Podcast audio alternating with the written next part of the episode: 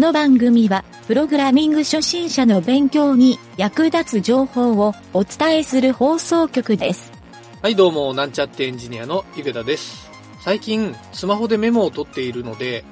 手帳をあまり使わなくなってしまいました。だけど、文房具屋の手帳売り場に行くと、なんだかワクワクしますよね。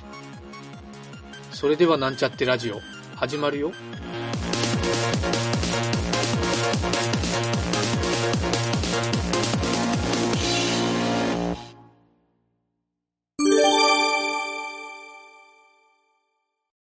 はい。それでは、パソコンに詳しくなろうのコーナー。えー今回は第5回目なんですが、昔からですね、パソコンを買おうとする人によく質問される内容があるんですけど、それはどういう内容かというと、Mac と Windows とどっちを買った方がいいですか？っていう質問をされることがよくあるんですね。これはですね、最近まあ減ってきたかなっていうふうに思ってはいたんですが、やっぱり iPhone が売れているからかわからないですが、Mac を使うっていう人が増えてきてるっていうのもあるのかもしれないです。一昔前と違って家電量販店に Apple の、ショップがですね、中に入ってるのもよく見かけるようになりましたし、そういったのもですね、理由の一つというか、まあ、改めて Mac と Windows どっちがいいか問題っていうのはずっとですねパソコンの黎明期から存在するこのどっちがいいか天秤みたいなものがあるんじゃないかなと思ってですね今日は Windows と Mac とどっちを買えばいいのかっていう話をしてみたいと思います。はじめに正解というか、えー僕の考えを言っておくと、えーこれはですね答えはえーま、あるようでないんですけど、どっちを買ってもいいっていうのが答えなんですが、まあ、これはですね、あの、正確に言うと、OS を選択するのは、実はその OS を使ってどういう操作をするか、まあ、何を作業するかによって、それに適した OS を使うのがいいというのがあるんですけど、まあ、パソコンっていうとなんとなくオールマイティに使いたいって思う人が多いと思うんですよ。で、例えば、初めてパソコンを買うときって、まあ、Mac と Windows と両方同時に買うってありえないんですよね。なので、えーまあ、どちらかに選択をしないといけないんですが、まあ、一つ言えるのは、Windows コンピューターには MacOS をインストールすることはできないんですが、Mac の OS にはですね、ブートキャンプっていう機能があって、ここには Windows をインストールすることはできるんですね。はい。まあ、インテルチップっていう CPU に限られるんですけど、または、えーこれはちょっとハッキング技なんですけど、ハッキントッシュっていう、えーいろんなですそういったプロジェクトがあって、これアプリケーション名なのかな？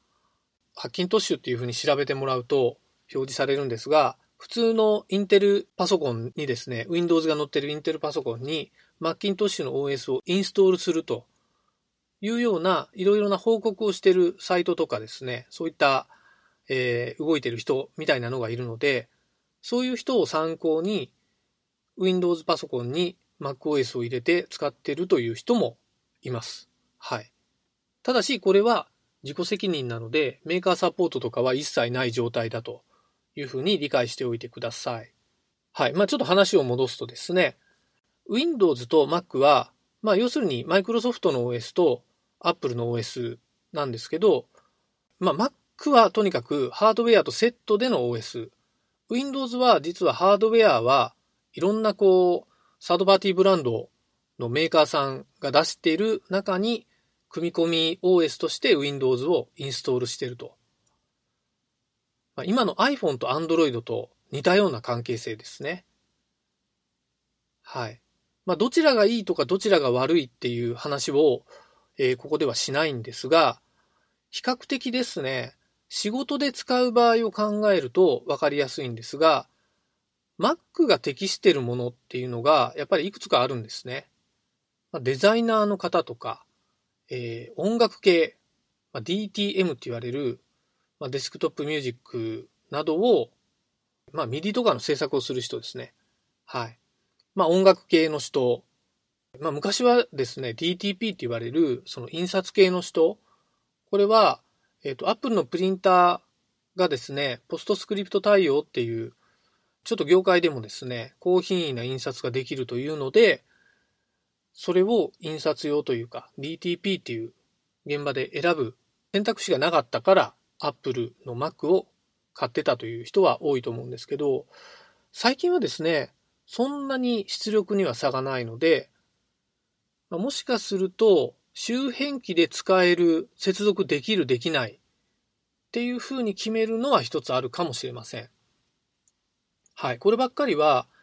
えっ、ー、と、そこの購入する人の環境によるので、まあ、そこに合わせたどちらかっていう答えがあるのかもしれないんですけど、はい。一般的には、まあ、Windows も Mac もですね、最近はどちらも、まあ、ほとんど同じことができるというふうに考えているので、まあ、ライトな感じで使う分には、僕はまあ、どちらでもいいかなと。あとはまあ、操作性とか、まあ、若干キーボードの配置とかですね、えー、まあ、ノートパソコンとデスクトップパソコンで、やっぱりなんかトラックパッドとか、マウスポインターとか、えー、そういったですね、機能の差とかは若干あるので、まあ、ハードウェアの違いで選ぶっていうのも悪くないのかもしれないですね。はい。まあ少なくともですね、僕が仕事でやってる、えー、ウェブ制作とかですね、ウェブエンジニアリングなんかはですね、まあプログラミングはですね、大体どっちでもできる感じですね。はい。もしかすると、プレステとかですね、任天堂の、まあ、スイッチの開発みたいなのは、えー、そういったですね、ハードウェアをあの、開発機材っていうのにですね、接続して使うことになるんですけど、ここはですね、えどの OS を使うかっていう縛りがあるので、えそういう場合はですね、まあ、どっちかを買わないといけないっていう決まりは存在すると思った方がいいです。はい。まあ、何もわからないうちからそういうことをやろうと思ってる人はいないと思うので、えここではあんまりそこの話には触れないでおきます。はい。まあ、そんな感じでですね、まあ、Mac か Windows どっちがいいかっていう質問は、実はやっぱりわからない人がする質問なのかなと、改めて僕の方は思っているので、まあ、僕が実際にそれを聞かれたときは、それ使って何をしますかっていうような、まあ、質問を逆に質問で返してしまってるんですが、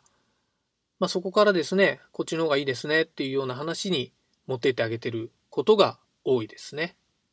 はい。まあ先ほどですね、僕、どっちでも同じことができるっていう話をしてたんですけど、まあちなみにですね、僕は個人的には、えー、MacBook にですね、MacOS と、あと、さっき言ったブードキャンプで WindowsOS を同時にインストールして、仕事ではですね、Mac でも Windows でも、どちらでもいろいろ検証とか確認ができるっていう状態を作っています。さらに自宅の中に自作パソコンで Windows のマシンを1台、えー、用意してはいますね。はい。ちょっと CPU が高いものを、えー、そこで自作パソコンで用意しているので、えー、ちょっと負荷がかかるような作業はそこでするようにしています。まあ、それはですね、複数 OS を使うっていうのは、Web の制作などをやるときは、その OS ごとにあるブラウザ例えば Windows だと、まあもうだいぶサポート終了が言われているんですが、インターネットエクスプローラーとか、まあ Edge などは Windows にしかないブラウザーなんですけど、まあ、逆に Mac にしかないブラウザーは Safari っていうのがあるので、えー、まあ Windows 用も昔は出ていたんですけど、まあ、最近はもう Mac 専用になってますね。はい。あと共通して使える Firefox とか Google Chrome、あと Opera、まあ、こういったブラウザがあるんですけど、実は OS によってたまに挙動が違うっていうことがあるんですね。はい。そのために、やっぱり Web の開発をする人は、違う OS の環境っていうのは持っていく必要があるというふうに思って、まあこれはやっぱり仕事でやる場合ですね。はい。個人でやる場合とか、開発のプログラミングの勉強をするっていう場合は、そんなに複数なくてもいいとは思います。ちょっと余談ですけど、ついこの間やった開発作業でですね、ウェブページの制作をやったときに、とある国産メーカーのノート PC のですね、Google Chrome のブラウザーだけで発生するっていう、そのウェブページのバグっていうのがあってですね、まあ原因はそのノートパソコンで使ってる、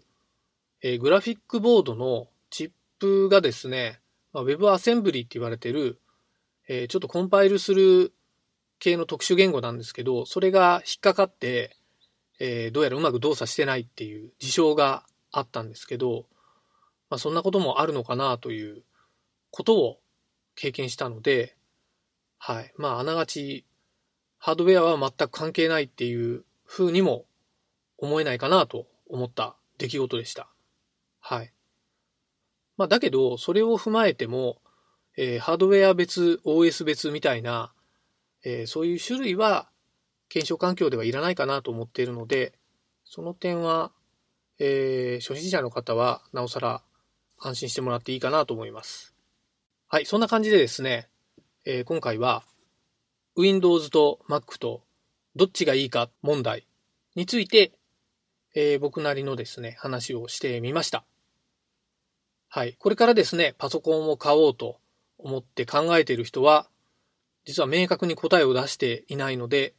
より悩んでしまう結果になったかもしれないんですが、え、パソコンを選ぶっていうのは結構面白い作業というか、決めるためにいろいろなことをですね、自分の中で決断していくことはあると思うんですけど、まあ、比較的高価なパソコンを買おうとする場合は、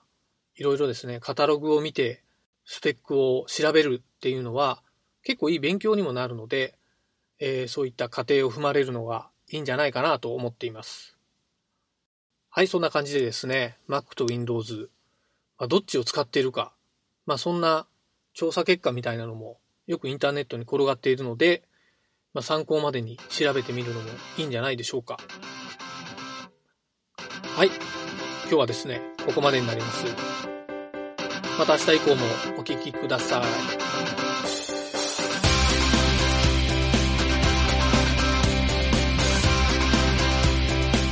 番組ホームページは http コロンスラッシュスラッシュ mynt.work スラッシュラジオスラッシュ